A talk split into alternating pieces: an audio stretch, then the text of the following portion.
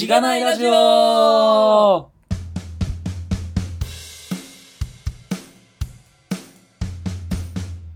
はようございます。おはようございます。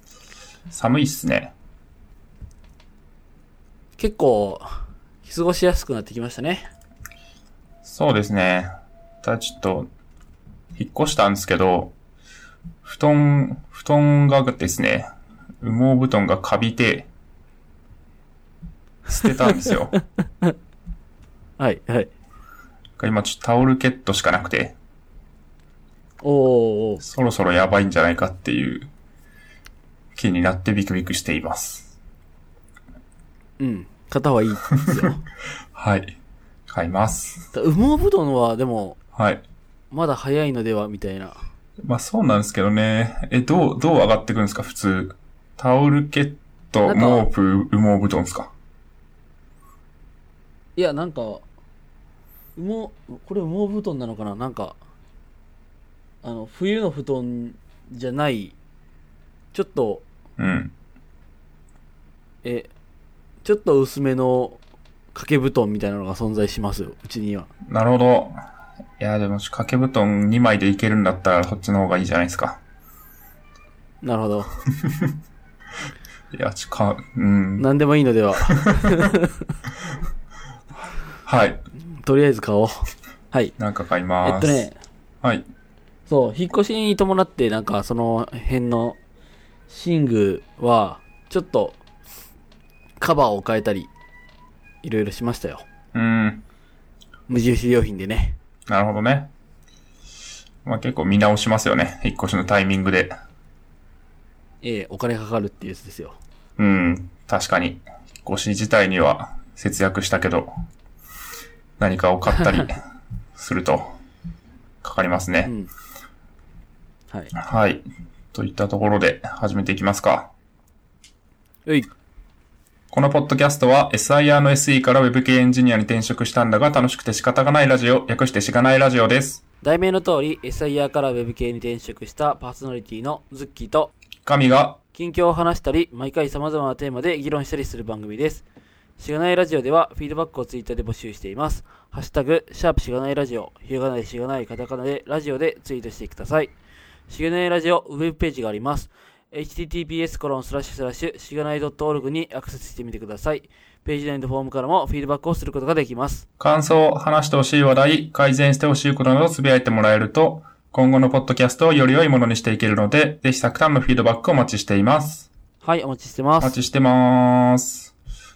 若干ネットが安定しないかもしれないですね。そうですね。なんかちょっと、レイテンシがうん。ある気がする。ある気がしますね。月さんちはネットをやっとうん。引いたんですか？なんかちゃんとネット繋がったんですけどね、僕の家。僕の家、この前まで、ちょっと、なんかテザリングとかをやっていて、なかなか辛かったんですが、直し、あの、ちゃんと途絶えた固定。回線になったはずなんだけどな。おう今途絶えましたね。うん。そうっすね。なるほど。安定したはずなんだが安定してない。はい。うん。あのー編集でカバはい。はい。そしたらまあ、とりあえず頑張ってきますか。ー、それぞれのローカルで収録したそれぞれの声をやってるので、もし被れば、どっちかを優先するという編集をすれば解決するので、うん。確かに。うん。そうですね。もしかしたらちょっとズレがあるかもしれないんで、はい。ご了承いただければと思います。はい。はい。そしたら、フィードバック、紹介しますか。はい。そうですね。はい。まずは、あの、募集フィードバックテーマでいうところで、えっと、行きましょうかね。はい。はいはい。えー、っと、こ、この前、なんだっけ、目標設定のコツと、マネージャーやりたい、やりたくないその理由っていうところで、テーマ募集しました。で、まあ、一つずつ各テーマであったんじゃないかなって思って、まず1個目が、えー、その目標設定のコツっていうので、TV さんからいただきました。えー、ドリームリスト100個書き出すの少しずつやったので、半年ぐらいかかりました。その間、毎日リストを見ていました。うん。っていうところですね。うん。そうですね。あの、まずこれ、この本、ザ・コーチの本は、TV さんの紹介で読んだ本なので、ああ、TV さん、あの、ありがとうございますと。まずね。うん。で、えーっと、このドリーム、ザ・コーチの本の中でも、ドリームリストは100個書く、書き出すだけじゃなくて、こう毎日見てそれを、その夢を意識するのが大事なんだよみたいなことをを言ってて、まあこの前も言ったかもしれないですけど、えーっと、ま、半年間毎日毎日そのリストを見てたら、それはなんか意識するわな、みたいな。うんうん。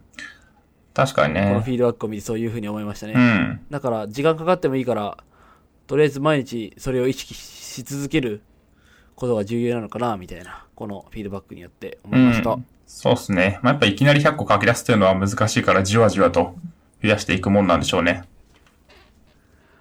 はい。うん。いや、なんかでも、それで、このフィードバックもらって思いましたけど、とはいえ、100個書く、まあ、半年、毎日毎日そのリストを見るっていう、まず行動特性が僕にはないのではないかという。うん、なるほど。まあ、あれなんじゃないですか。物理的に張り出せばいいんじゃないですか。ああ、なるほど。ちょっと恥ずか、恥ずかしいけど、弟さんに見られそうま。ですすね。弟がトイレ座ったらなんかよくわからん文字が書いてあるみたいな。しかも日々増えてるみたいな。それ、そうすると僕、あれトイレで書かないといけないですもんね。鉛筆持って。確かに。それはだいぶ面白い。はい。ありがとうございます。えっと意識的にね。そう、まず書き出さないと、ちゃんと。うん。今、あの、Google スクレッドシートでやろうとしてたんで。なるほど。なんか、世界に公開すればいいんじゃないですか？いやで、えっ、と、形になったらやります。あ、いや、雑に出していくべきか。いや、さすがに恥ずかしい、みたいな。はい。まあちょっと考えておきます、それは。じゃあ、はい。はい。楽しみにしてます。そうだったら。はい。はい。あの、毎日1個、追加、みたいな。本日のドリームリストを追加しました、みたいな。TV さんよくやられてますよね、ツイッターで。あの、ちょっと拝見してたら、はい、はい。本日の英語学習終わりました、みたいな。ああ、ありますね。そういう感じじゃないですか。やってんだな、感。はい。やって、やってんだな、かん。はい。こいつ、ドリームリスト書いてんなって。はい、まあいいや。うん はい。あと、もう一個のフィードバックテーマ。マネージャーやりたくない、やりたく、そうっすねやりたい、やりたくない、その理由ですが。えー、はいこれは、はいルッカオシオさんからいただいてますね。はい。ガミタイム読みます。えー、マネジメントはしたくないかな。ただ不満を感じるのは、えー、マネジメントサイドの問題であることが多くて、それを解決するためにはマネジメントを学ぶのが一番手っ取り早いなとは思う。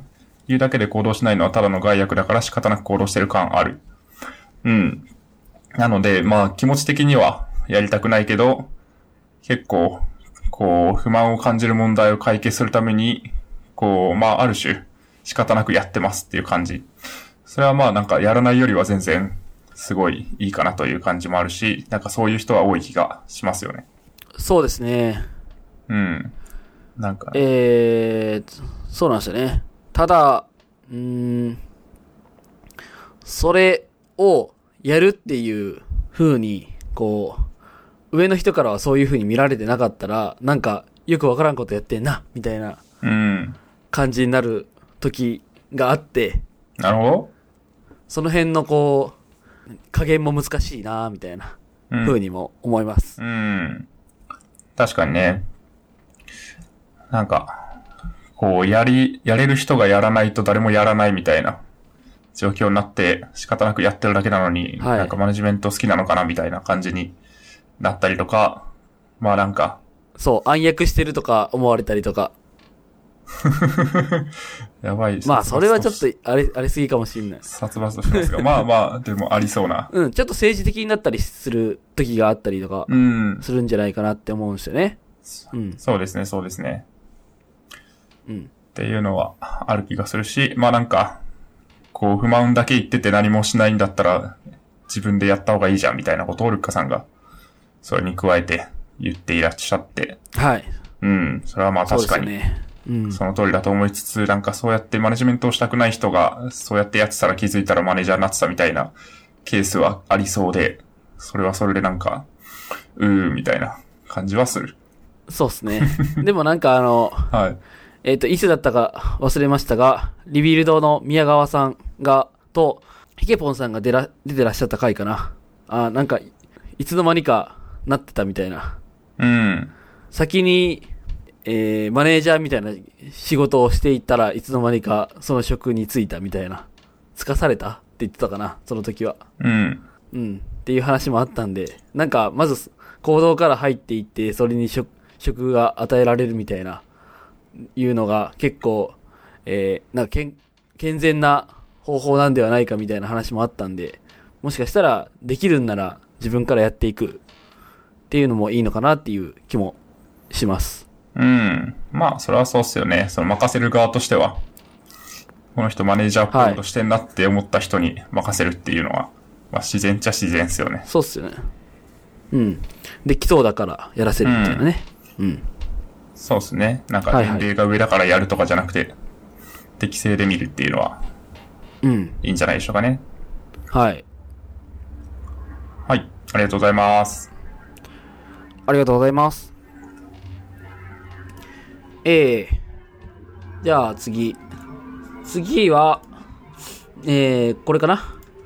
しがないラジオ、回によっては音量が安定しなくて聞聞くのに厳しい感じだな。というのを TMTMS さんからいただいております。はい。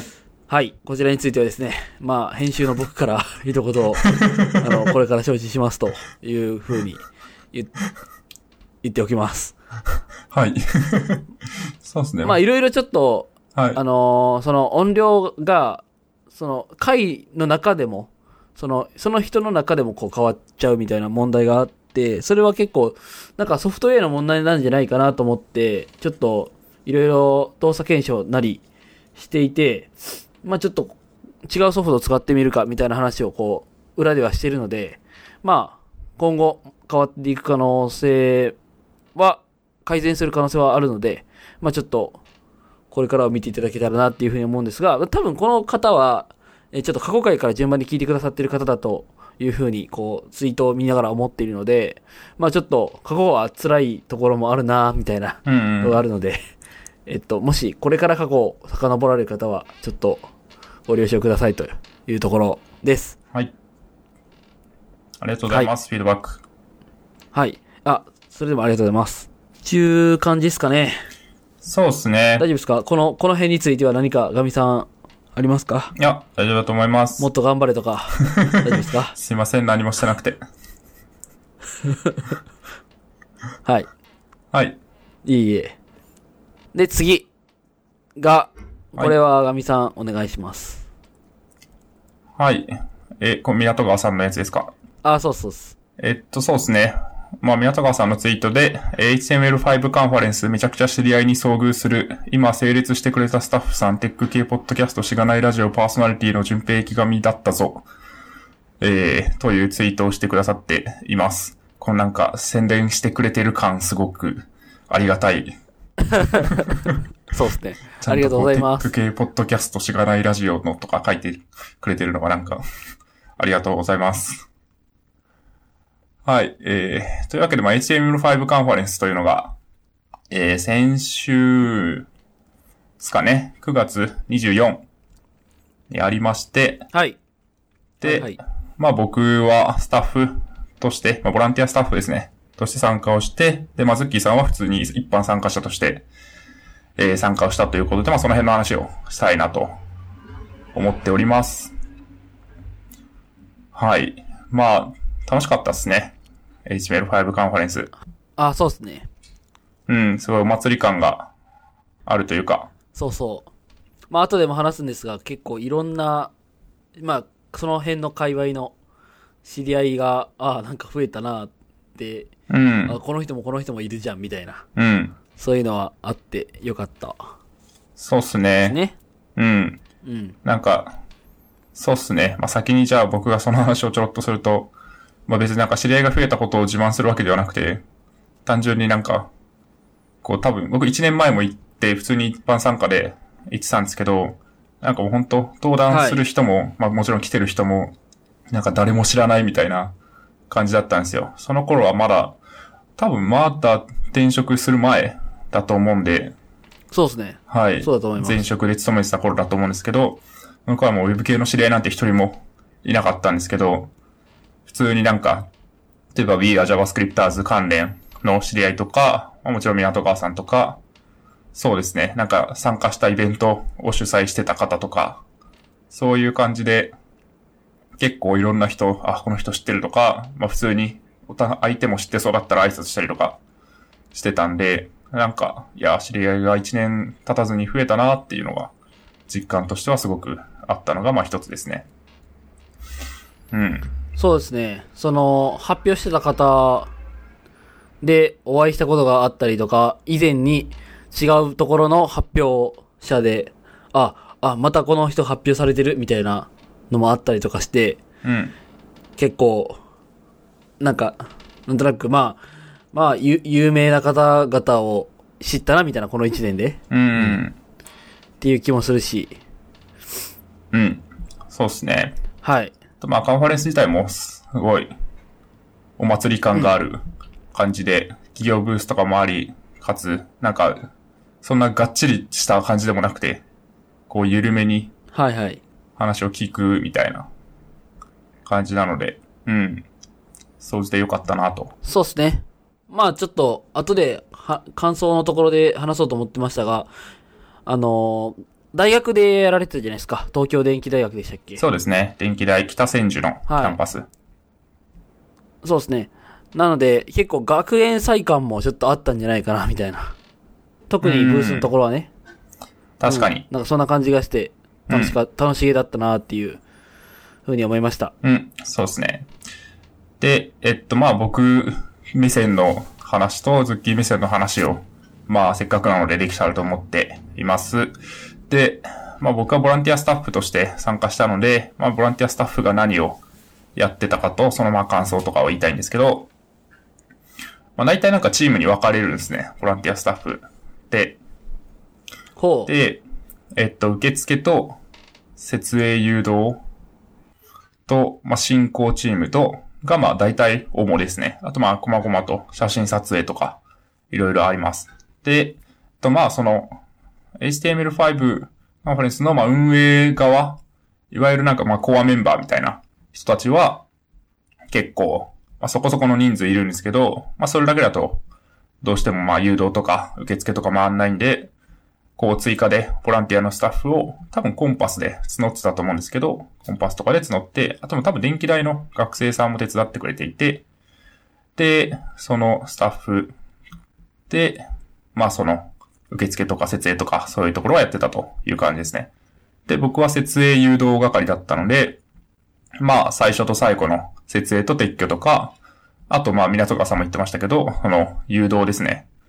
なんか、港川さん、港川さんと会ったのは、そのお昼に、なんかスポンサー LT っていう、なんかお弁当をタダで配って食べられるけど、スポンサーの LT を聞かなきゃいけないみたいなやつがあって、で、それがものすごい長蛇の列になるので、タダでお弁当をもらいたい人にうん。よって、それをはいめっちゃ、いめっちゃ僕が誘導してた時にあったっていう感じですね。そうっすね。はい。その時に僕も会いましたよね。うん。そうですね、そうですね。写真を撮られましたね。ではい。激写して。はい。ですです。お弁当は食べたんですか？はい。食べましたよ。おいや、まあ、それはそれに並んでたんだから食べましたよ。いや結構なんか人気だったので食べられない人もいた気がする。ああ、そうっすね。うん。ですね。で、えっと、まあ、感想としてはですね、まあまず結構、なんか、スタッフとかハードル高いのかなと思ってビクビク最初してたんですけど、なんか特に事前の講習とかも、まあ、事前説明会は1日あったんですけど、それ僕ちょっと予定があって出れなくて、ほぼなんか当日参加みたいな感じだったんですけど、なんか、意外とその事前講習とかでがっつり教えるとかじゃないんだなっていうのがあって、まあそれでも、なんか個人個人の、こう、起点とかでなんとかなってる部分があるので、なんかスタッフとか興味あるけどハードル高いのかなって思ってる人はもっと気軽にやればいいのかなというふうに思いました。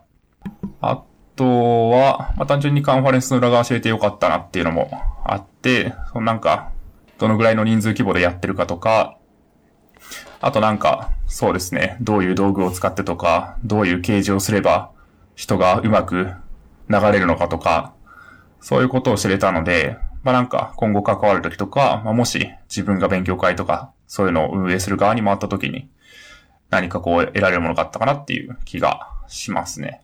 うん。あとまあ普通にスタッフの知り合いが増えてよかったっていう話と、結構思ったのは、なんかスタッフ、なんか若い人、大学生に毛が生えたぐらいの人が多いのかなと勝手に思ってたんですけど、結構年齢幅が広くて、割となんかおじさま、も、多分なんか三、おじさまだなと僕が思った年齢層だと3分の1とかぐらいはいたので、なんか、いや、若い人しかいないんでしょって思って敬遠してる人も全然やれるし、まあ楽しいかなと思うので、そこはなんか、なんか誰でも興味あればやればいいんじゃないっていう気がしました。はい。うん。そうですね、ちょっと、まずガミさんがスタッフをやるっていうのを、まあ、先週の、前回のエピソードで言ったんですが、ちょっと僕の編集が間に合わず、普通はいに事後報告みたいな感じになっちゃって、はいはい。はい。まあ、あれだったんですけど、そうですね。その、確かにさっきもガミさんが言った通り、カンファレンスのスタッフとかは結構ハードル高そうで、とか、なんか俺に、まあ、務まんのかなじゃないけど、うん。なんかちょっと、それに行くのもなんかちょっと、まあ、ちょっとめんどくさいし、大変そうだし、いいかな、みたいな思うけど、えっ、と、ある種のコミュニティへの、こう、貢献なので、うん。なんかそういう風なことをちょっとしたいみたいなことを言ってることがちょっと僕の過去の口ぶりとかでもあると思うんですけど、まあなんかそういう風なことを思ってるんだったらまずそそういうのから始めたらいいのかなっていうのもちょっとこの今今回のガミさんの活動を見てね、うん。あ思ったりしました。うん、そうですね。まさになんか、気軽にできるコミュニティへの貢献だなと思っていて、まあもちろんエンジニアとして貢献するんだったらなんか、コードで貢献しろよみたいな話はあるとは思うんですけど、まあとはいえなんか、スタッフがいないとカンファレンスは成り立たないっていうのもあって、それをやることで、まあそのウェブ業界を、こうなんか盛り上げていきたいみたいなのはすごくいいかなと思いますね。はい。まあ、しかも、こう、知り合いが増えるっていうのもあったりとかうんするので、まあ、いいよなっていう。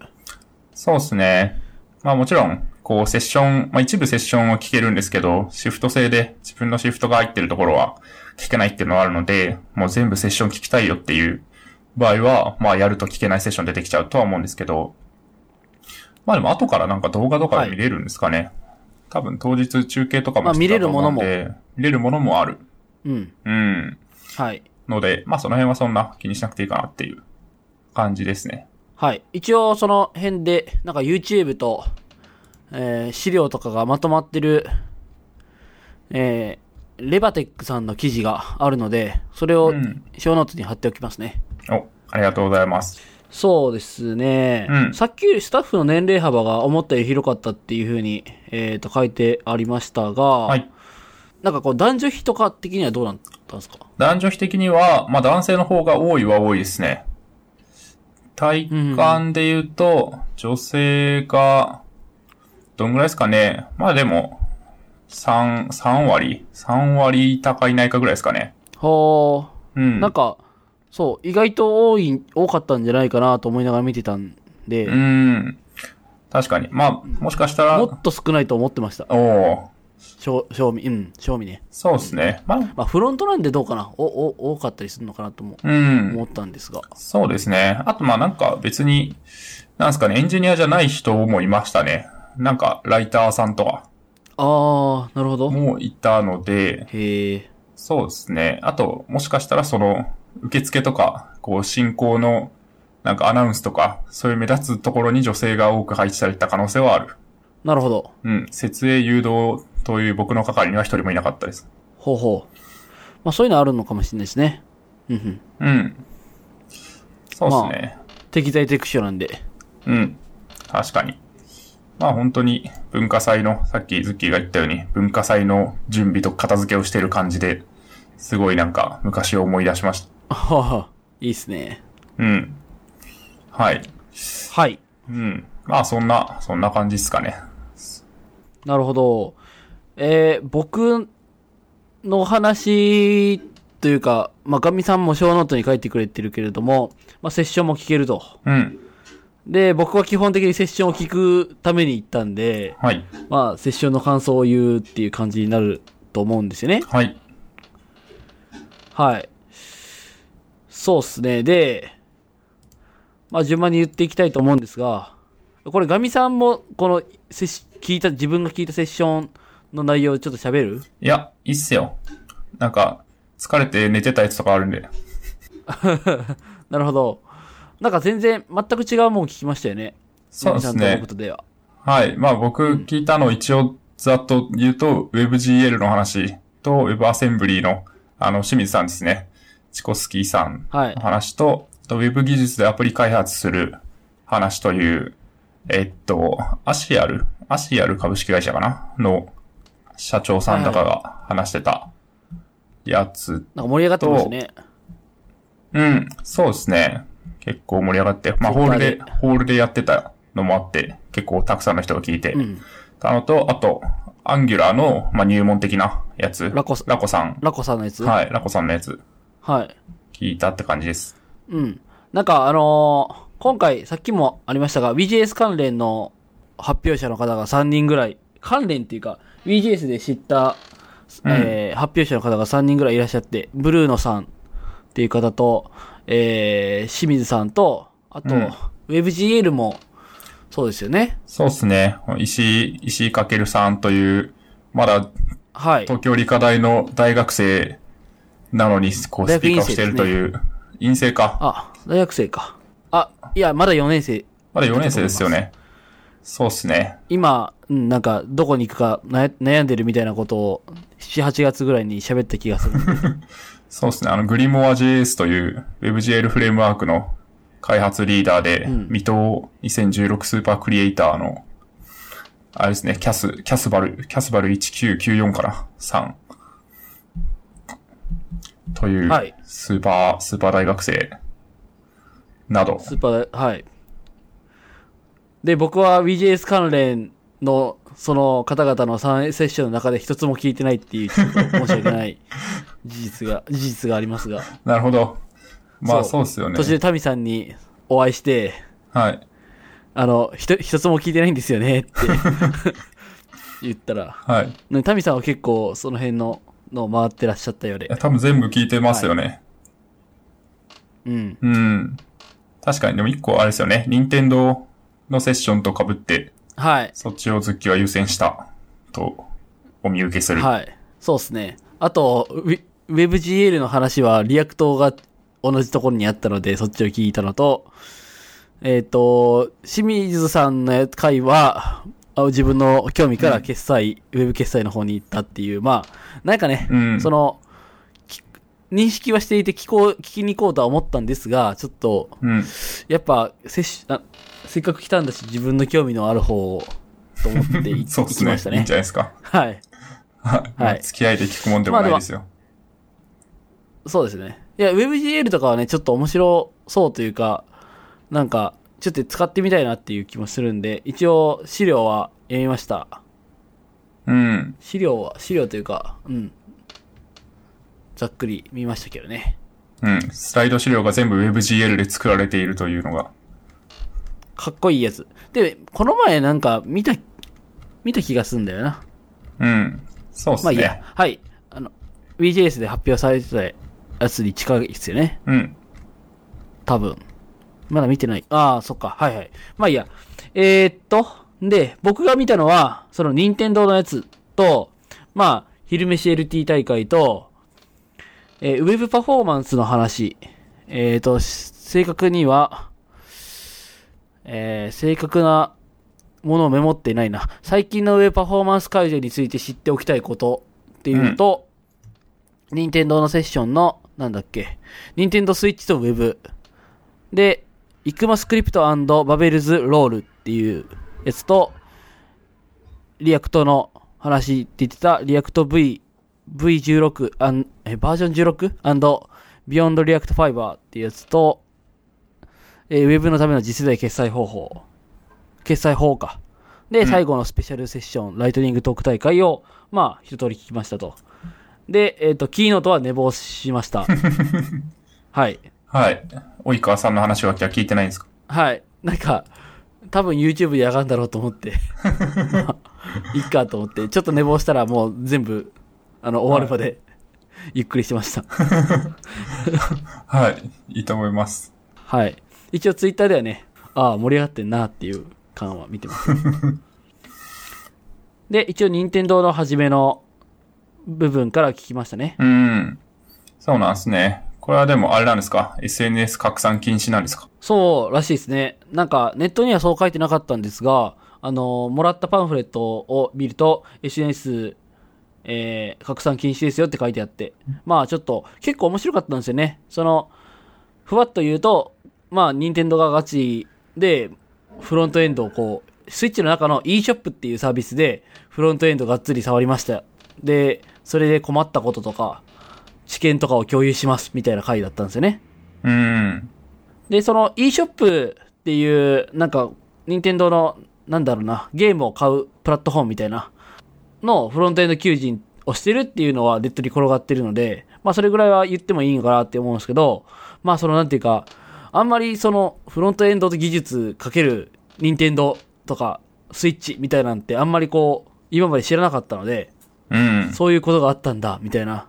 まずそこから面白かったのっていうのと、その、結構大きい、大きい会社って言ったら、まあいろんな大きい会社ありますけど、まあその、任天堂がフロントエンドを真剣に話すっていうのも、それはそれで面白かったなっていう気はしました。うん。そうっすよね。まあ普通にスイッチとか、Wii とかもそうなのかもしれないですけど、それなんかネットブラウザーが入っていると思うんで、はい。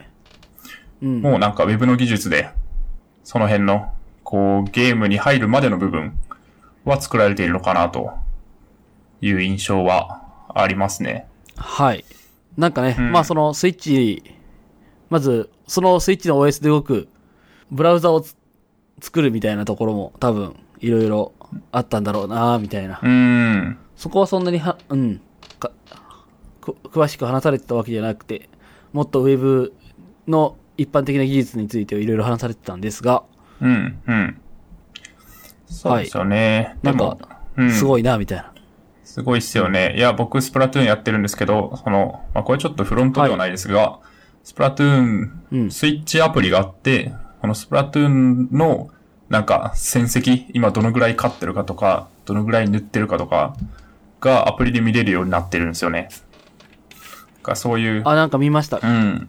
そういうなんか、まあネットで連携してどこでも、いろんなところからゲーム内の情報を見れるようにするっていうのはすごい頑張ってる印象があって、結構なんかゲームプログラマーだけじゃない活躍の場が任天堂にもあるのかなっていう気がしますね。はい。そうっすね。うん。いや、結構面白かった、と思います。はい。まあもう満員でしたし、立ち見も出てましたよ。うーん、そうですよね。はい。はい。で、その後、昼飯 LT 大会は、まあなんかいろんなスポンサーの方たちが LT されてましたね。う。うんん、ご飯食べました。多分僕は任天堂のやつが終わって、そういう、あの、ブースに行かず、真っ先にそっちに並びに行ったので、まあ早めに入れました。うん。そうですね。真っ先に行かないと結構すごい列ができますね。うん。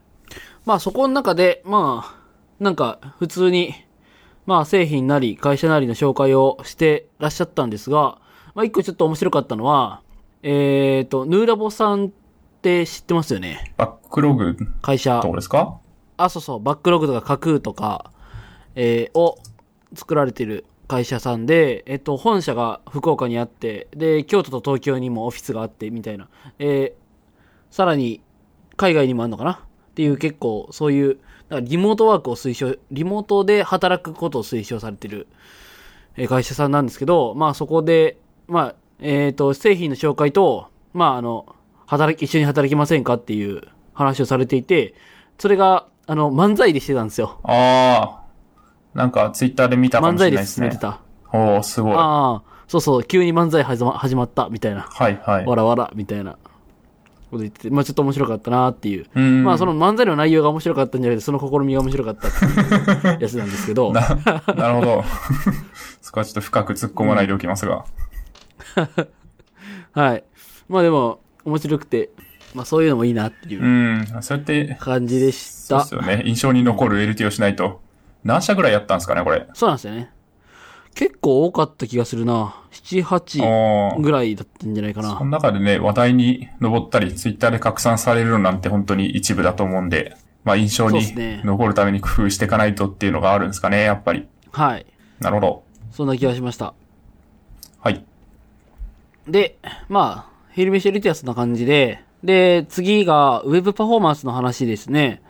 えー、何でしたっけ？ウェブパフォー、最近のウェブパフォーマンス改善について知っておきたいことっていうところで、話されてまして、えーっと、あの、僕、まあこれ聞いたのはまあ結構そのウェブパフォーマンスについては興味がまああるというか、まあ僕がやってるフロントエンドの話で、まあその、まあ CMS、コンテンツマネジメントシステム、弊社のコンテンツマネジメントシステムをやってるんですが、まあなんかちょっと、あの SPA でいろいろか、大きいものを書いてたら遅くなるみたいなこともあって、改善にしたいなと思っていて、興味があって、例えばウェブパフォーマンス本を途中まで、まあ途中で終わっちゃってるんですけど、えっ、と、読んでたりしてるので、まあ興味があって聞きに来ましたと。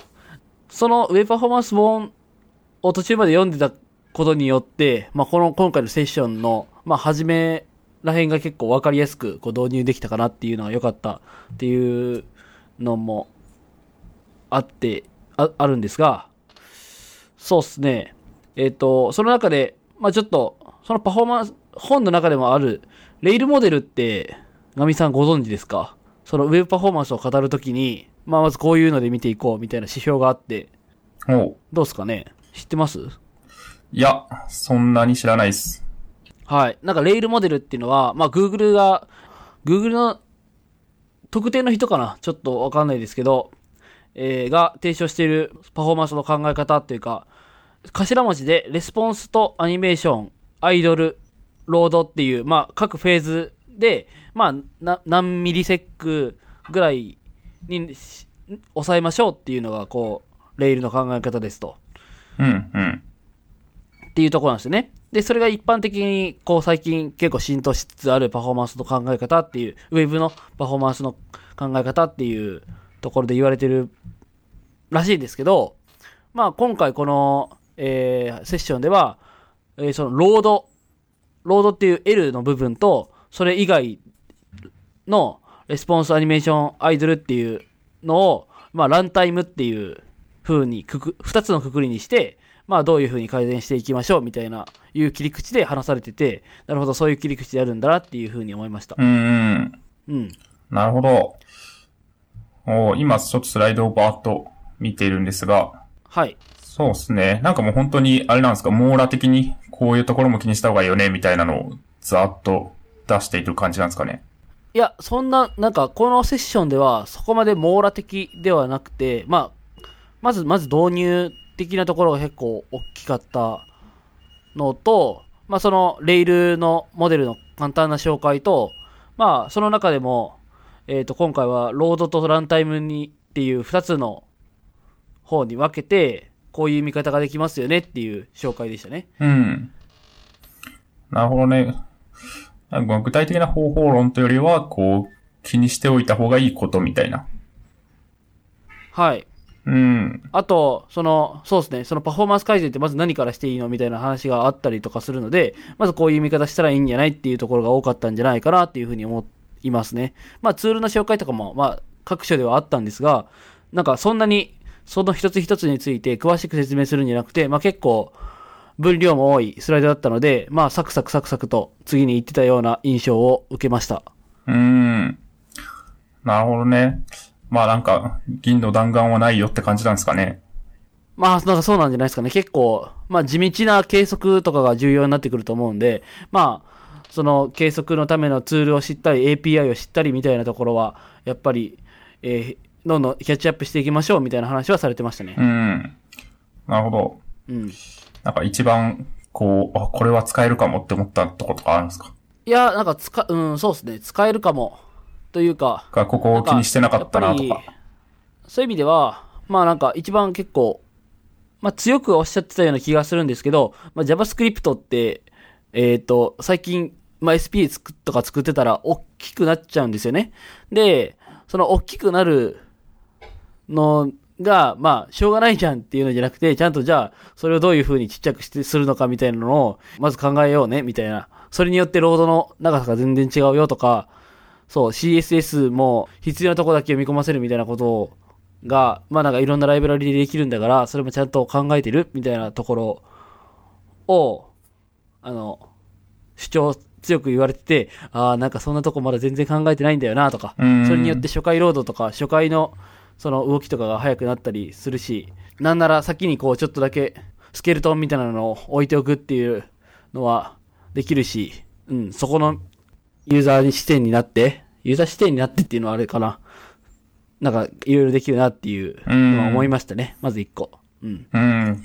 確かにね。ただこうページを表示するとか、機能を満たすだけじゃなくて、こうなんか、ロードについて、なるべく早くするとか、まあ、切り分けていくとか、っていうのをするっていう視点は、なかなか持ててなかったなっていう感じですかね。まあ確かに、はい。うん、そこまで気にする余裕はあんまりない気がするので、気にした方がいいなっていうのは、確かに。はい。すいません。はいありがとうございます。で、うん。で、ロード、さっき、今のはロードの話がメインで、で、ランタイムの方については結構細かく、こういうこともこういうこともこういうことも考えないといけないよっていうことをざーっと話されてたような印象があったので、まあその各種なところで、各各ところで知るべき API というか、知るべき、うーんと、こ、ここを観測しないといけない、ここを観測しないといけないっていうところがいっぱいあって、まあそれを一つ一つこう削、削っていくというか、あの、意識していくっていうのが必要で、やっうん。なんかちゃんとやっぱり、えっ、と、時間を割いてその辺をやんないと、多分、パフォーマンスは改善されないんだな、みたいなうん。気持ちになりましたね。うん。まあそうですよね。な片手間でなかなかやれないようなところな感じもあるし、まあ継続的にやっていかなきゃいけないところでもあって、そこのバランスが難しいなという印象あります。うん。で、ちょっと、そうですね。まあ、あの、この、セッションの話をすると、一番最後に、えっ、と、超速ウェブページ速度改善ガイドっていう本が、で、は、11月23日に出るらしいので、まあ、うん結局最後はそれ買って、買ってくれたら、もっと詳しい改善のケーススタディとか調査の結果を、がわかるよ、みたいなことを言ってましたね。うん。そうですね。その頭出しだったというオチみたいな。はい。まあ、そうですね。なるほど。えでも、結構、その導入には良かったし、パフォーマンスの最近の流れをざっと聞けたのも良かったし、まあちょっとモチベーションもそれによって上がったので、まあ良かったんじゃないかなっていうふうに思います。うん。確かに。こういうなんか発表で、はい。ある程度こうざーっと聞いて、それに興味を持ったりとか、最初の概要をつかんだ上で本を読むっていうのは結構ありな気がする。はい。で、そこの中でちょっと全然か、あの、別で思っさあの、その話を聞いてるときに思ったことをちょっと今、ふと思い出したので言うと、なんか JavaScript を書いているので僕は、うん。なんか、その、じゃあ、そのインタラクションのお動きを改善しようってなった時に、JavaScript のなんかで改善できないかなっていうふうに考えちゃうんですよ。はいはい。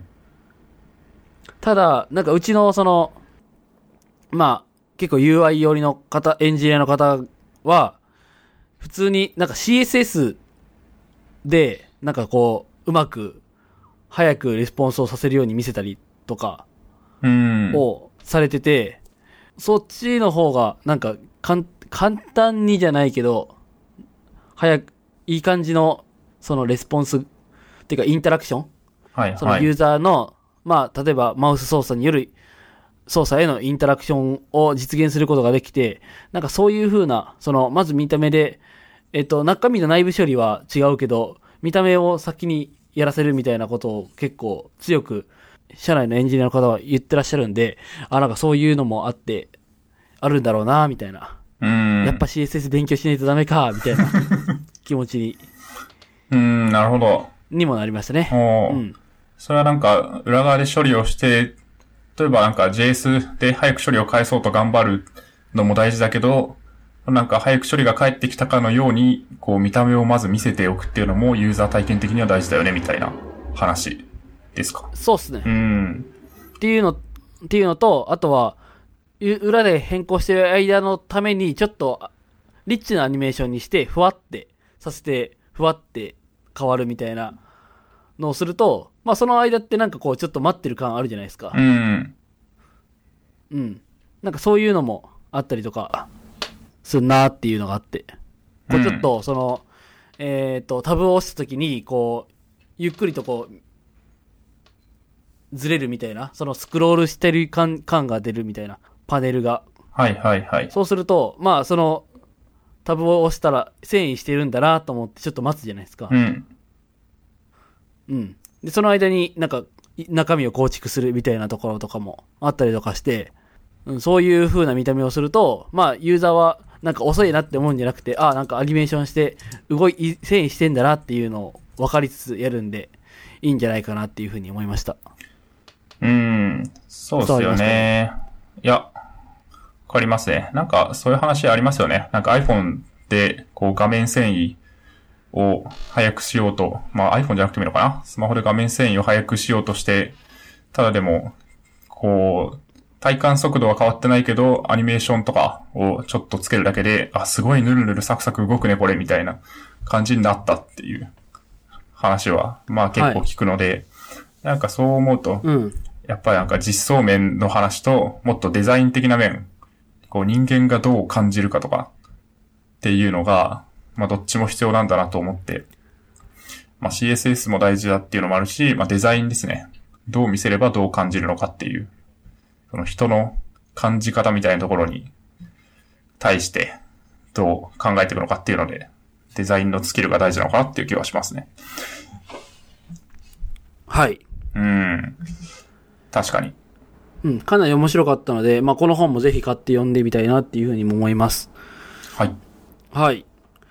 で、その裏で、あの、ちょっと、このセッションの裏でやってた Angular の話を、さっきガミさんも聞いたって言ってましたけど、はい。これから始める Angular はラコさんそうですね。っていう、あの、 Angular 日本ユーザー会の、えー代表されてる方がやられてたんですよね。はい。やってました。で、はい。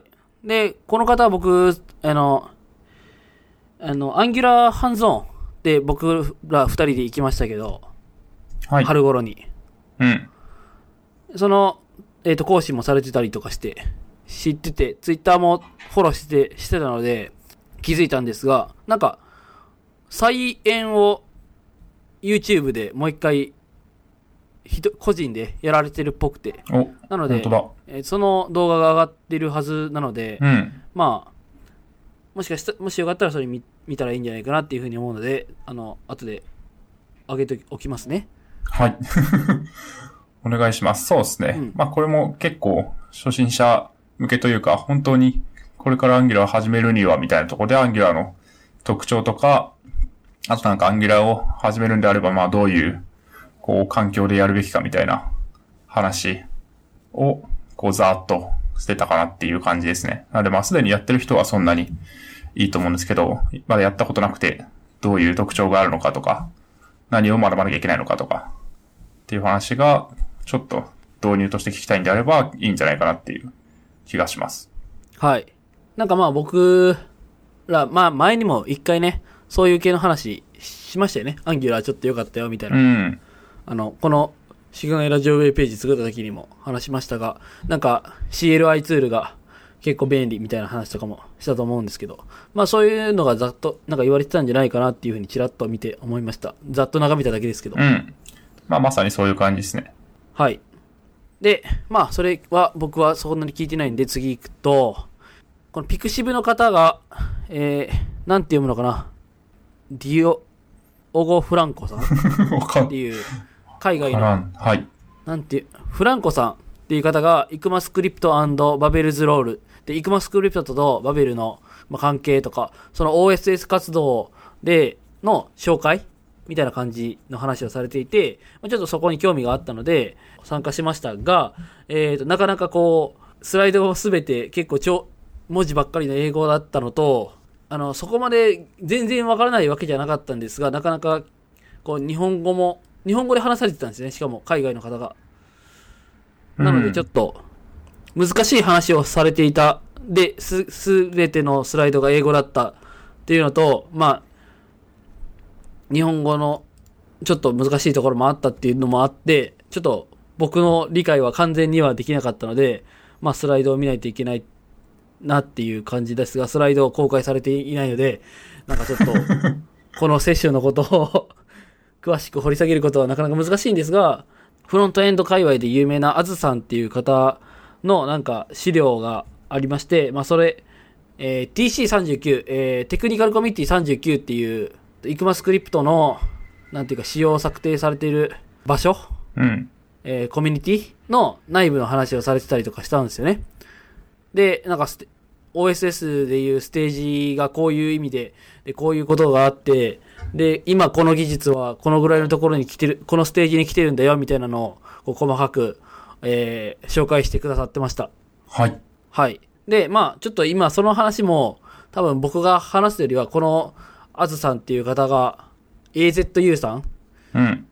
ていう方が書かれてるこの記事がすごくわかりやすいので、まあこれを上げておくので、これを読んでおいて、あれたらいいんじゃないかなっていうふうに、細かくはね、詳細はそういうふうに思うんですけど、えっと、なんかその辺って、ドミさんは興味あります？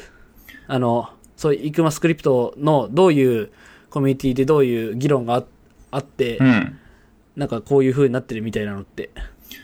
うん。そうですね。まあ、興味は、興味はあるといえばあるんですけど、まあなんか、そもそも、今の仕様も理解してないので、今の仕様も完全には理解してないので、なんか、今どうなってるのかを知らないと、いや今後どうなっていくのかという話をしても、いや、今、どうなってるんやっけみたいな感じになるので、まあなんかそこまで、まだアンテナ張ってないって感じですね。なるほど。そうですね。なんか僕も、まあ、完全には理解してるわけではないんですが、なんかあの、この前、前回のエピソードで、えー、もう話した、あの、紹介した、あの、古川さんが主催されている、あの、ノード学園っていう、あの、まあ、勉強会というか、っていうところに行っていると、まあ、その、そこで、ノードに、えーコントリビュート、貢献されている方が、なんかその辺の仕様の話で次はこれが来る。で、このぐらいの実装がこういう風に進んでる。みたいな話をされているセッションも、あの、話も聞くので、なんか、それによって結構そこに興味を持って、まあちょっと面白そうだなと思ってこの話を聞きに行ったんですよね。うん。うん。まあなんか今後どういう風に自分の活動をやっていくのかみたいなところにももしかしたら繋がっていくのかなと思って行ったんですが、ちょっと難しかったっていう、ちょっと辛い体験をしたんですが、うん。まあなんか今後、もしかしたらなんか、えっ、と、僕の活動に繋がっていけばいいなっていう風に思っています。っていうのがざっくりとした紹介でした。うん。うん。なるほど。これなんか仕様策定に関わりたい野望があるんですか？いや、なんか、なんかそういうの面白そうだなって思うんですけど、言語のし、言語っていうか、わかんないけど、そういう仕様ってどうやったら思いつくんだろうって いうのがあって、よくわかんないけど、なんか、うん、面白そうじゃないですか。それに関われたら、そうそうじゃないですか。うん。まあ確かに、すごいエンジニアではあるテンション上。がりますよね、それ聞いて。うん。わかりますねうん。だから、まずはどうなってんのかなっていうのを、こう、外から、まあ、見たいなっていうので、知りたいなっていうので、うん。行きました。うん、うん。なるほどね。で、なんかちょっとやっぱり、こういう話をされてる方は、その、しきりに、なんかどんどんコントリビュートしてくれていいよとか、どんどんプロリクくださ、くれよみたいなことを言ってるると思うんですよ。こういうセッションでも。うん。そういう言語の話をされる方って。なので、簡単に言ってらっしゃるけど、どうなんだろう と思いながら、まだそんな感じで、こんな、ちょっとまだ自分ごとはい。感じにはなってないので、うん。こんなクソみたいな、クソみたいなプルリコを送って、これを見てもらう時間がもったいないのでは、みたいな。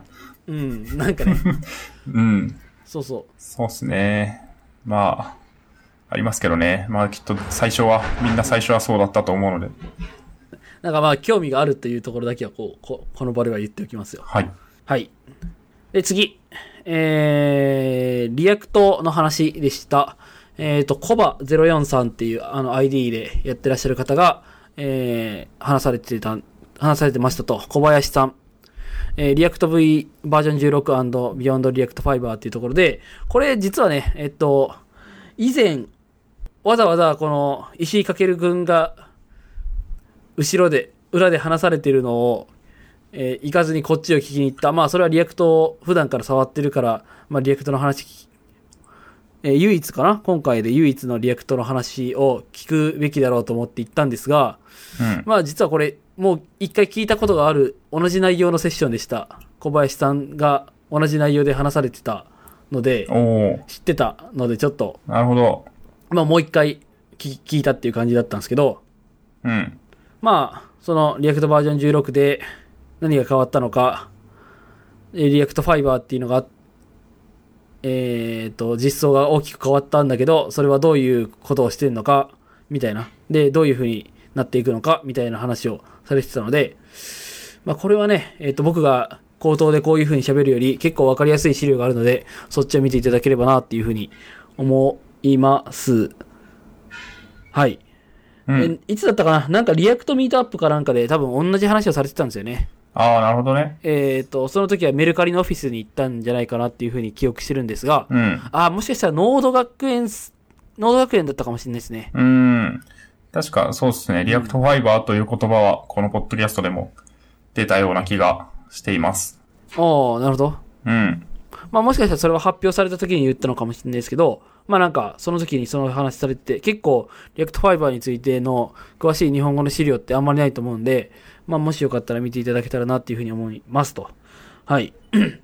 うん。で、まあ、セッションの話はこんなところで、まあ、これは、なんか、勝手な宣伝になっちゃうんですけど、えーこの koba04さんは、 React ハンズオンっていうのが12月23日にありまして、月曜日なんですけど、はい。で、そこの、その React ハンズオンの、なんかメンターみたいなのをすることになりまして、僕が。ほう。うん。おめでとうございます。で、まあ、はい。まあ、それの、えっ、と、もう結構ね、いっぱいなんですけど、どうせ多分、キャンセルが出たりするんで、もしよかったら、興味が終わりでしたら、えっ、と、聞いていただけたらなっていうふうにも思います。なんか、オスカさんが、あの、申し込まれたらしくて、なるほど。緊張するなっていう感じなんですが、オスカさんに教えるという。はい。これど、どこで、どこでやるとかって？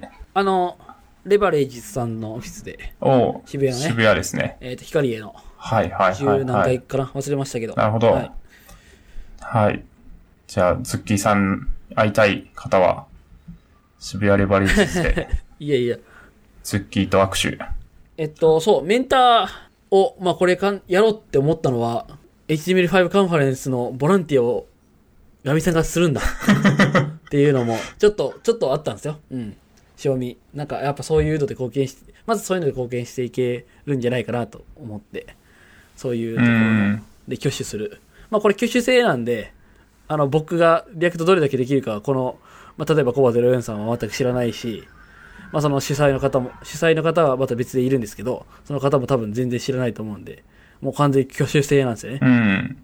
まあ緊張はするけど、頑張ってきます。はい。まあちょっと気になるのは、まあバージョン、今ってバージョン16がもう、えっ、と、先週ぐらいに出たん、今週か、今週の頭ぐらいに出たんですけど、僕が触ってるのはちょっと古いバージョンというか、まあ去年の夏ぐらいからずっと書いてるので、ちょっと古くてまだ最新には完全に追いつけてないので、えっ、と、その辺のキャッチアップをちょっと事前にしておかないといけないんじゃないかなっていう不安がありますね。うん。まあなんか事前に内容とかって共有されるんですかね？メンターの場合。何をやるかとか。一応 Facebook、あ、はい。一応 Facebook の、えっ、と、グループを作っていただいて、なんか、その、まだないですけど、えっ、と、GitHub のリポジトリをハンズオン用に作るので、まあ、それを先に共有しますねっていう話はありますね。うん。そしたらまあ基本その内容をこう予習しておいて、その初めてそれを見る人よりは、なんか知識がある感じに振る舞えれば OK なんじゃないですか。そうですよね。まあ、そういう感じになるかなっていうふうに思ってます。うん。はい。まあ、まあ、それどういう感じになったかも、楽しいメンター会でやるんじゃないかなと。はい。楽しいハンズオンメンター会メンター会で、そうですね。メンター裏話をまあ、。ちょっと型、はい、やるんじゃないかなっていうふうに思うので、まあ、交互期待ということで、はい、はーい。お願いします。はい。で、最後に、最後じゃないか、えっ、と、最後セッション、セッションの一番最後で、えっ、と、ウェブ決済の話、ウェブのための次世代決済法っていうので、まあ、あの、Google の、これは、何をされている方なのか、その肩書きはよくわからなかったんですが、デベロッパーアドボケイトかな？職種としては。アドボケイトってどういう意味なんでしたっけ？わかりません。あとなん僕、かエヴァンジェリスト的な話なんかな、えーっと、でもこのエイジさんっていう人結構有名な人ですよね。そうですねよく見る。もともと僕も、はい、あの、ツイッターフォローしさせていただいてて、アドボケイト、提唱者。なので、提唱者。提唱者、主、主張者、うーん、よくわからん。まあなんか、主張する人という意味だと思います。うん。な結構、それで最近は、なんか、その、ウェブの決済、ウェブ技術による決決済、その、カード決済とかの、えっ、と、標準化みたいなのを、いろいろ進められてる、かつ、その進められてるのを世に知らしめるみたいな活動をされているようですと。で、まあ今回はその、まあ進捗であったりとか、まあこういう感じになるよっていうデモをされてたりとか、まあそういうことで、そういうことをされてましたね。うん。で、やっぱり、なんか、うーんと、僕がちょっと興味を持ったのは、まあ、なんかけ、その、うちのアプリでのお客さんが結構 EC のお客さんが多くて、えっ、と、決済をどういうふうに考えていくかみたいなところが、まあ、まあ、争点になることもあるので、まあそこでどういうふうに、僕は、まあ、正味このアプリのネイティブアプリの方にはあまり関われてないので、じゃあ、ウェブを結構メインに活動している僕が、その辺にどういうふうに貢献できるかなっていうのを探るために、まあ今回この話をちょっと聞きに行ったっていう感じなんですよ。うん。うん。で、詳しくはまあ、あの、その、スライド公開されてるので、スライドを見ていただけたらなっていうふうに思うんですけど、まあなんか、そうっすね。ちょっとでも、えっ、と、未来っぽい感じでしたね。まだまだ、これからだよっていう、そのアドボケイトの職種で、まあいろいろ、こう、こういう標準化を進めてますみたいな話をされてたので、ちょっとこれから今後の話が多かった、メインになったんじゃないかなっていうふうに思いました。うん。はい。なるほど。これはもう、何なんですかね。ウェブの標準としての、この決済仕様についての話。そうですね。うーん。はい。なんかもう、そういう API 叩いたら、まずこういう画面が出てくるんですよ、みたいな、そういう話だったんじゃないかなと。コードはあんま出てこなかったんで、うん、うん。はい。なるほどね。いや、なんか、なんかこういうインターフェースが、みたいな。はいはいはいはい。すごいっすねてい。くみたいあ、クレジットカード会社とかとどういう連携仕様で繋がっていくのかみたいな話なんですかね。あと、まあ実際に売ってる人たち。むしろ、そういう、はい。クレジット会社とかに向けて、まあ、こういう風なインターフェースでやり取りしましょう、みたいなのも、多分やってるんじゃないかなっていうふうにうん。思いますね。なるほど。まあそうですね。結構なんか、全部、全部のなんかステークホルダーというか、関係者がその API 仕様に合わせた仕様で実装しないといけないと思うんで、そこが整ってから、まあ実際に使われますっていう風になるのかなっていう感じはありますよね。そうっすね。なんか、さらに言うと、その、クレジットカードだけじゃなくて、例えば、えー、なんだ、なんだろう、カードっていろいろあるじゃないですか。プリペイドカードもあったりとか、うん。 Amazon Payments とかもあったりとかするじゃないですか。はいはい。なんかいろんなこうペイメントのサービスとかもあったりするけど、それを同じ、その1個のペイメントのフォームみたいなので、同じような体験で全ての支払いを考え、決済を考えるみたいなのは、それかける各 OS、ブラウザ、ブラウザへの対応だろうみたいな思うと、うん。なかなかこれはみ未来先長い話なんじゃないかなっていう気もしましたが、なんかデモを見ると、あ、なるほど、こういう感じにななって、本当にこれがちゃんと実現されるんならすごいなっていう気はしましたね。うん。確かに。そうですね。で、まあ多分その各ペイメントを運営している人たち、運用してる人とか、まあその、なんか利益に預かってる人がいて、その人たちも、まあ、Web ペイメンツが標準になっていくんだったら、そこに乗っかれたものが勝ち、乗っかれないものは負けるみたいな感じもちょっとするので、いやー、いろいろと渦巻いてそうで面白いですね。ペイメントは。お金が絡むんで、はい。うん、そういうなんか、使用、技術使用とか実装の話だけじゃない政治的な要因がいろいろ絡んでそうで、ちょっと怖、怖いなって感じ しますね。うん。なんかやっぱカード会社さんとか、まあ金融のところになってくると、息が長そうじゃないですか。そう、議論の。うん。っていうのもなんか辛そうだなって気がするけど、そういうのってやっぱり Google さんとか、大きい、その、ところが、あこれで行くんだっていうのを強く言ってもらったらそれによって決まるみたいなところもあったりとかするんで、うん。まあちょっと今後をウォッチしていけたらなっていう感じに思いました。はい、そうですね。まあそれ、これができたらもうだいぶ楽ですもんね。ライブラリとかもかなり充実してくると思うんで、ペイメントの実装がもう、いや、これ使っとけば OK っしょみたいな感じになると。そうですね。うん。なんかサービス側としては、やっぱり、なんかそういう一つ一つのサービスに対して対応したくはないんですよね。うん。まあ確かに。もうなんかこれとこれとこれの決済に対応しますっていうチェックボックスをつけたら、もうあとはウェブペイメントの、えっ、と、フォームを勝手に作ってくれるぐらいがいいじゃないですか。うん。ざっくり言うと。そうですね。なんかそういう未来になってくれたらいいのにな、みたいな気はしますよね。うん。うん。そうすると、より、そう、サービスの、えっ、と、本来のサービスの価値みたいなところに、エンジニアが、こう、手を避けるのでっていうところはあったりとかすると思うなっていうふうに思いました。うん。まあ結構決済系の、こう、機能って、大体そういうのが発生する、お金が発生するサービスだと、どこもあると思うので、そこをいい感じに、大きいところが抽象化してくれて、大変さを、こう、代わりになってくれると嬉しいなっていう感じですよね。はい。うん。なるほど。はいはい。そういう感じでした。で、えっと、この裏でやられてた清水さんのセッション、WeJS の主催のひ一人であるチコスキさん？はい。これいつもなんて読むか迷うんですけど、まうん。あ、が Web アセンブリの話をされてましたよね。うん。そうですね。で、えっと、僕はざっくりとしか見て、あの、聞いてないですが、なんと、清水さんがいらっしゃらなかったと、うん。会場には。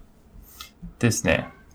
はい。それは別になんか怠慢で来なかったとかでは、そうですね。怠慢で来なかったとかではなくて、なんか、ご友人はい結婚式だかがあったらしく、はい。で、なんか、こう、今回は、こう、欠席しますって、運営側に言ったら、欠席するんだったら、他の人、代わりの人立ててくださいよって言われて、いや、なんか、そんなに言うなら、じゃあ、リモートだったらやりますよって言ったら、あ、いいっすよって、なったらしい。うん。はい。なんか、その会場には、清水さんではなく、一台の MacBook があったみたいな。そうですね。なんか机の上に椅子を置いて、椅子の上に MacBook があって、で、多分カメラで観客の様子を見れるようにしてたと思うんですけど、で、その、はい。こう MacBook から出力したなんか清水さんの、まあ、顔の動画と、まあ、スライドをプロジェクターで映すみたいな。結構未来感のあるセッションでしたね。はい。なんか結構、発表者は概念わらわらみたいな ツイートが、なんか大量に流れてきて、ああ、なんか面白そうだな、みたいな。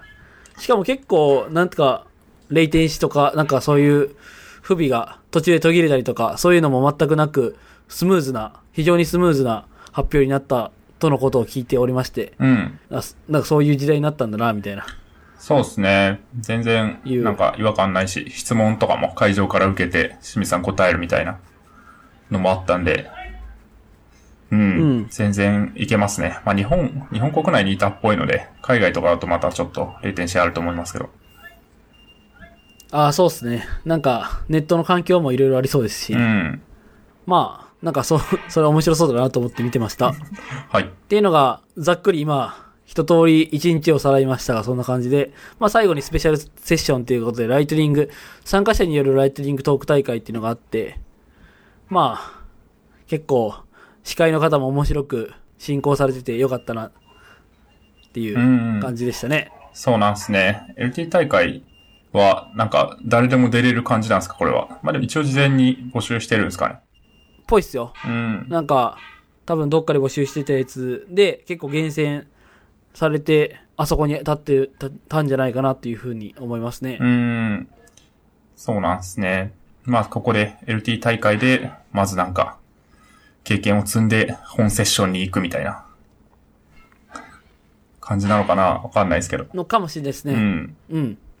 まあそういう結構面白い、おかしいライトニング LT 大会があって、その後にプレゼント企画があって、で、僕は余った T シャツを真っ先に手を挙げて取りに行ったっていう。そうですね。あれ、スタッフしかもらえないと思ってたら、なんか普通に、ツッキーさんがもらってて、あれみたいな感じでしたけどね。うん、めっちゃ嬉しい。ははい。っていう、結構、あ足早にしようと思ったらもう意外とだいぶ喋ってる、この HL5 カンファレンス振り返りですい。が。そうですね、そうですね。はい。まあ、総じて、どうですか？総括した感想としては。総括した感想としては、僕結構サーバーサイドとフロントエンドを行ったり来たりしてるんですよ。その職業柄、職業柄じゃないな。職業的に、あの、仕事的には。うん。ですが、やっぱりこういう話を聞くと、まあさっきの話もありましたが、フロントエンドの熱が高まる感じをこう、がしますよね。そうですね。っていうのと、あとは、その、去年始めたところには全然わからなかった、フロントエンドってざっくり、フロントエンドっていう、なんか、も見た目を作るんだなっていう、しか入ってなかったんですが、なんかこのフロントエンドの中でもこういう技術とこういう技術とこういう技術があってっていうのを、まあ、俯瞰じゃないですけど、認識できているんだなっていう、そういう、まあ、今の位置の、まあ、把握にもなったんじゃないかなっていう気はしました。うん。まあそう。で、なんかその、まあ今のか、今の仕事で、まあアプリの会社なんですけど、じゃネイティブエンジニアじゃなくて、じゃあ、ウェブのエンジニアとして、まあフロントエンドの技術として、まあどういうふうに活かしていくかみたいなのって、もやもやもやしてたんですけど、まあ今回その、例えば、パフォーマンスであったりとか、まあ、えー、決済の話とか、そういうので、まあ、CMS もしくはアプリ内の Web ビューみたいなところを、に、どういうふうにじゃあ自分が貢献できるのかなっていうのを考える、まあ、きっかけとなったので、まあ、良かったんじゃないかなっていうふうに思いました。うん。まあ、そうですね。あとで、あとちょっと React のライセンスの話も若干しようかなとも思ったんですが、まあ、僕そこまでちゃんと理解していないので、はい。えっと、まあ、パスで。うん。はいはい。まあ確かに、なんすかね、このフロントエンドの盛り上がりみたいなのは、まあもちろん HTML5 カンファレンスに行ったから、フロントエンド熱の高まりを感じるのは当たり前っちゃ当たり前で、きっと Ruby 会議に行けば Ruby 熱を高まりを感じるのかもしれないですけど、まあとはいえ、なんかこはいういろんな、い、ろんな、まあまず関わってる人がすごい多いっていうのもあって、こうなんか、なんすかね、ウェブ系の人から、まあ任天堂ゲーム系の人も来るし、ちょっとなんかアカデミックな人も来るしみたいな、そういう面白さもまああると思いますし、単純になんか、こう、とっかかりとしての、なんかまあ言語が、まあまず HTML、CSS、JS、3つあるっていうので、それぞれの進化の形があるっていうのと、まあ各、こう、仕様について、まあなんかブラウザ側でどう対応してるかとか、そういう話もあったり、あとまあライブラリの事情みたいなところもあるので、なんかいろんな、こう、技術的トピックがあって、それぞれで、それぞれの進化をしてるっていう感じがすごく、まあフロントエンドの面白いところでもあり、まあなんか盛り上がってる感が出やすいところなのかなっていう気はしました。はい。よかったですね。うん。よかったっすね。良い、良い回だったなっていうふうに思いました。はい。まとめた。まとまった。そうですね。はい。そんなとこですかね。はい。はい。かなり多分1時間だいぶ来てますけど、以上話してます20ね。1時間、1時間ぐらいかな。1時間うん、もうちょっとか。うん。だと思いますね。うん。まあ、他はそんな重い話はないんで、ほぼほぼ、こんな感じですけど、えっと、まあ一応書いたやつを話すと、はい。えっと、なんか AtomIDE というのが出てたらしい。ちょっと9月12日に出たんで、ウォッチしてなかったんですけど、これ知ってますか、あ一応知っててはいて、出た日に、なんか、うん。あ、こういうの出たんだ、盛り上がってんなとは思っていたんですが、アトムでも使ってないのか。まあ。そう、僕はだ、あの、基本的に PHP とかを書くのはインテリジェで書いていて、PHP ストームじゃないんですけど、インテリジェで書いていて、で、JS を書くのは最近は Visual Studio Code を使っているので、うーん。アトム。なんか、昔ちょっと触ったことあったな、みたいな、ぐらいの感じで、IDE が出たんだ、IDE? みたいな、うん。そういう感じでしたね。あと、なんだったっけな、なんか水地さん？あの、前にも話した水地さんが、はい。なんか、こ触ってみたみたいなのをブログかなんかで、聞いたかなんかで上げてたような気がしたな、それをちらっと見たような気もしましたね。うーん。確か。なるほど。じゃあ若ちょっと干の盛りちゃんと記憶してないですが。見せてはいたということですね。本当だ。アトム ID を試してみたっていうのがありますね。うん。で、まあなんか、そうですね。概要を話すと、まあ知ってる人も多いと思うんですけど、なんか、GitHub がまあ作ってる ID、ID じゃないや。えっと、エディターが Atom だと思うんですが、この Atom ID っていうのは、その Atom にまあプラグインを追加すると、ちょっとこう Atom が ID っぽく使えるよっていう感じのものですね。で、あのまあ、新しいものというよりはプラグインだけ、こう、提供されているものになってます。Facebook、Facebook との共同開発らしくて、はい。なので、まあ、GitHub と Facebook が手を組んで、リターを、まあ、作ってるみたいなところが、まあ、一つ面白いかなと思っています。で、やっぱりなんか、前も、なんか、そうですね、その、N、N 予備校の話をしたと思うんですけど、そこでもタイプ、違うわ、えっと、ビジュアルスタジオコードを、こう、まあ、エディターとして紹介をしていて、やっぱりアトムが流行ってたところから、やっぱり VS コードを今、まあ、特に初心者、中級者は使っていくよね、みたいな感じがするので、まあ、そういう焦りもあって、もう、そうですね、VS コードはまあ、マイクロソフトだと思うんで、まあ、GitHub と Facebook が手を組んで、アトムをこう盛り上げていこうみたいな流れがあるのかなっていうのをなんかうっすら、こう想像しています。で、まあ、サポートの言語っていうと、TypeScript と Flow と C Sharp、Java、PHP の、まあ、5つ。まあ、一応 TypeScript and JavaScript って書いてたので、まあ、JS も入れると6つあるかなという感じで、まあ、このチョイスも、まあ、TypeScript サポートしてるのは VS コードをちょっと意識してるのと、まあ、単純に JS 界隈で、まあ、GitHub JS ほぼ書いてると思うんで、その辺をサポートしてるのと、まあ、PHP が入ってるっていうので、まあ、PHP 単純に書いてる人多いっていうのもあると思うんですけど、Facebook 感がしたなっていうのが面白い。Ruby とかは別にないんだって感じですね。まあ、ID を作り、ID を作りにくいというのはあるのかもしれないですけど、単純に。まあ、PHP も作りにくいのではと思いますけど。まあそうですよね。そこを無理やり作っているのかなっていうのが、Facebook の意地を感じるところですかね。なるほど。うん。で、まあ僕も軽く触ってみて、まだこれ、あれなんですよね。現時点では、この、アトムのバージョンの、なんか、1.21かな。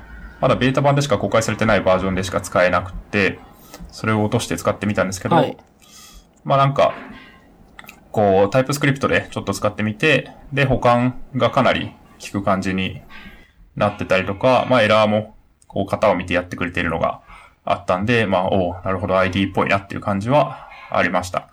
ただまあその部分は、もともとタイプスクリプト用のプラグインっていうのはあったので、まあそこはそんな変わってないかなって感じがして、で、一番、こう ID っぽさを出すのが、右側に、こうペインが増えて、 Outline View っていう、なんかこのファイルで定義されている、まあ、クラスは、どんな、こう、プロパティとかメソッドを持っててみたいなのが、こう、プルダウンみたいな形で出せるやつがあるっぽいんですが、僕が、の環境で言うと、 Outline View does not currently support TypeScript って出て、何も表示されないっていう状況だったので、ちょっとまだ、こう、試すには足りないのかなっていう感じがしました。うん。はい。そうですね。まあ、ただ、ちゃんと TS、TypeScript で型を書けば、そういう保管がちゃんと効いたりとか、まあ、GoToDefinition とか、Hover to Reveal、ホバーするとその定義がちょっと見えたりとか、する機能もあるっぽいので、まあ結構 TypeScript の恩恵を受けやすくなるのかなっていう気はしましたね。なので、まあ今後に期待って感じですかね。なるほど。うん。あのー、このアウトラインビューっていうのはあれですけど、その他のコバーズリビールとか、ゴー to ディフィニションとか、あとはなんか保管が効いたりとか、なんかそれって、実は今もう普通にビジュアルスタジオコードのいろんなプラグインをいっぱい入れたらうん。実現してるのではって思ったりしたんですけど、うん。なんかその、ですね。だからプラグインをいっぱい入れるのと、わざわざアトム IDE、みたいな。で、アトムでも別にそのいろんなプラグイン入れたらそれができたような気がしたんですが、ちゃんと覚えてないんですけど、うん。なんかその、なんかいろんなプラグインを自分でいっぱい入れてやるのと、その IDE っていうので、IDE としてこうプラグイン、IDE プラグインを入れるのとでは、まあやっぱり一括で入れてくれるっていうのは違うっていうところが重要なんですか、うんなんか何がいいのかなみたいな。まあそうですね。まあそれもあると思いますし、まあ標準がサポートしてるっていうのは、やっぱり、こう、どうしても個人、個人がサポートしてるだと、例えばタイプスクリプトの仕様変更についていけなくなったりとか、メンテナンスされなくなったりっていうのはあると思うんですけど、はいまあそこがある程度はい。保証されていくのかなっていうのはあると思いますね。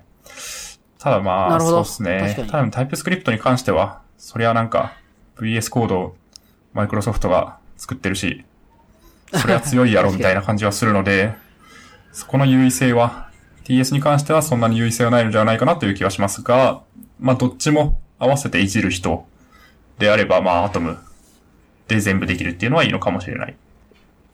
うん。確かに確かに。はいはい。ありがとうございそうま。ですすね。まあただまあ、アトムへの一番の不満は重いっていうことなので、そこが解消されないと結構きついなーっていう感じですね。うん定期的に重くなるんで。うん。はい、わかります。インテリ J 使ってるって言いましたよね。はい。さっき。えっ、と、PHP は結構インテリ J でやってて、まあ、それはいろんな保管聞いてくれたり、エラーとかいい感じにしてくれたりするし、なんかその、えっ、と、コメントサポートとかもいろいろあったりとかするんで、良いんですよ。うん。まあ、で、ですが、やっぱダメなのは重い。うーん。まあ ID なんでいろいろやってくれてるから重いんですけど、なんか、で、JS は、なんかあんまそこまでちゃんと賢くやってくれないので、うん。なら、えっ、と、サクサク動くタイプ、あの、ビジュアルスタジオコードの方がいいんじゃないかなと思って、そっちは最近は Java、ビジュアルスタジオコードで書いてます。うーん。ね？うん、うん。そうですよね。そういう感じになってますね。やっぱり早く動くことが重要うん。な気がする。そうですよね。エディター固まると本当ストレスですよね。うん。そこが解消されないと結構、こう危うい気はする。まあ、分かってるとは思うので、何がしか対応はされると思いますし、まあ多分プラグインをいっぱい入れると重くなるんですけど、そこも公式がサポートして多分パフォーマンスチューニング的なところをすごい頑張るんだと思うので、解消されていくんじゃないかなっていう期待はしてます。はい。そうですね。うん。そう思います。はい。まあ、早くなったら使ってもいいかな、みたいな、ただまあ、あえてそういう感じあえて。乗り換える理由もないかなって感じですかね。今のところは。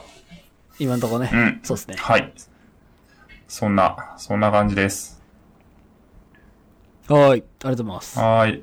かなりいい時間になってきましたが、そうですね。まあ、いまあ、最後二つぐらいさらっと言ったらいいんですか。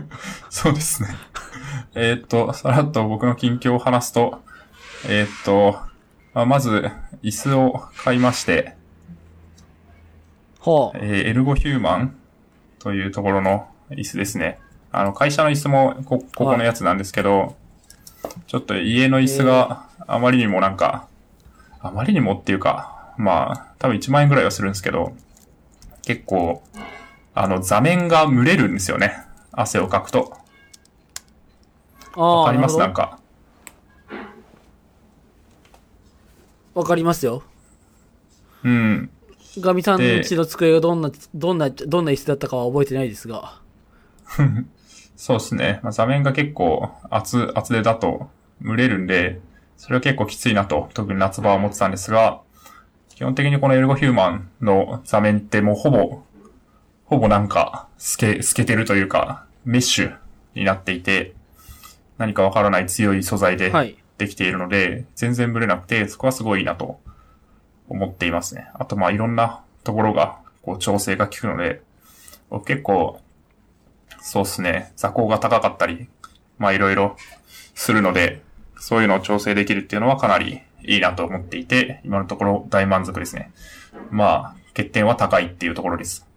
あの、どのぐらいなんで価格帯の、なんか結構はい価格帯いろいろあるじゃないですか。うん。そうですね。まあでも大体7、8万から10万ちょいぐらいのように思いますけど、どのぐらいの価格帯のやつを買ったんですか？これ聞いていいのかな？ね。いや、いいんじゃないですか。9万、9万ぐらいですかね。確か。おーで、もう一個グレードを上げる反と、発しましたねそう、なかなか高いんですけど、うん。もう一個グレード上げるとフットレストとかがつくのかな？確か。ですけど、はいはいまあフットレストは別にいらねえかなと思ったので、まあその一個下を買ったって感じですかね。このエルゴフューマンプロってやつかな？だと思いますね。なんか今いろいろ見てるんですが、うん。うん。普通に Amazon で買いました。いいっすね。僕も欲しいなうん。高いな まあ結構使うと思うんでね。こう、何十年単位とか、そのぐらいのスパンで、そうっすねう。ん、買っちゃいましたねっていう話です。はい。はい。っていうのと、あと、えーっと、引っ越したタイミングで、この、ノキアの体重計を買ったんですね。また、物買った話なんですけど。で、もともと、ビズ、いや、お金持ちだだな。いや、ちょっと家が狭いんで、その分家賃でカバーみたいな感じなんですけど、えっと、ウィシングズっていう体重計のメーカーがもともと確かあって、読み方合ってるかわかんないですけど、そこをノキアが、まあ、結構前に買収、買収をして、今ノキアの体重計として売ってるんですが、まああの、乗ると、はい。か勝手に、こう、ノキア側のサーバーにデータ送られて、で、アプリで体重の遷移が見えるっていうやつ。で、まあ、そういう風に記録を自分で手動でするのが嫌だったので、買って毎日基本的には乗ってるんですが、それがですね、まあ結構そのインテグレーション周りが整っていて、えっと、IFT ってあるじゃないですか。IFTTT。はい、ありますね。この前も話したような気がするな。体重計測った時に連携して、こう、会社のスラックのダイエットチャンネルっていうのがあるんですけど、そこに自分の体重と体脂肪率を連携するっていうのを作って、今、僕の体重は社員全員に公開されているという状況になっていて面白いなっていう感じです。はい。いいっすね。うん、なかなかそういう強制力は、いいっすよね。そうですね。なんか IFT で、IFT にもともと、ウィジングズなんかアプリ、プラグインみたいなのがあるので、それをポチポチやるだけで簡単にできて、かなり楽勝ですね。コードを一行も書かなくてもできるので、ここまでは誰でもできるなって感じです。なので、おすすめ。はい。いや、確かに。うーん。僕も、さ、最近そろそろちょっとね、ちょっと筋トレしてるだけでは、なかなか辛くなってきたので、あの、食事もいろいろ考えてや、やんないといけないって思っているんですが、やっぱり、そういうふうに、こう、計測しないと何も始まんないとか、うんいろいろあるんで。そうですね。いや、うん見えるか、見えるか大事ですよ。はい。はい。まあ、そんな。まあ、健康には気を使っていかないと。うん。そうですね。健康ポッドキャストとして、名を馳せていきたいですね。まだ、まだ、まだ早いんじゃないかな。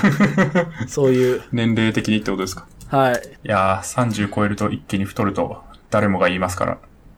はい。まあ、そんなところです。はいはいありがとうございます。はい。はい。えっと、ここ書いてなかったんですが、最後にちょっとだけ言うと、なんか最近僕は、あの、ディスプレイを縦にするために、えっ、と、ディスプレイアームを買いまして、おおなるほどなん。か、まあいい感じっていう、それだけでした。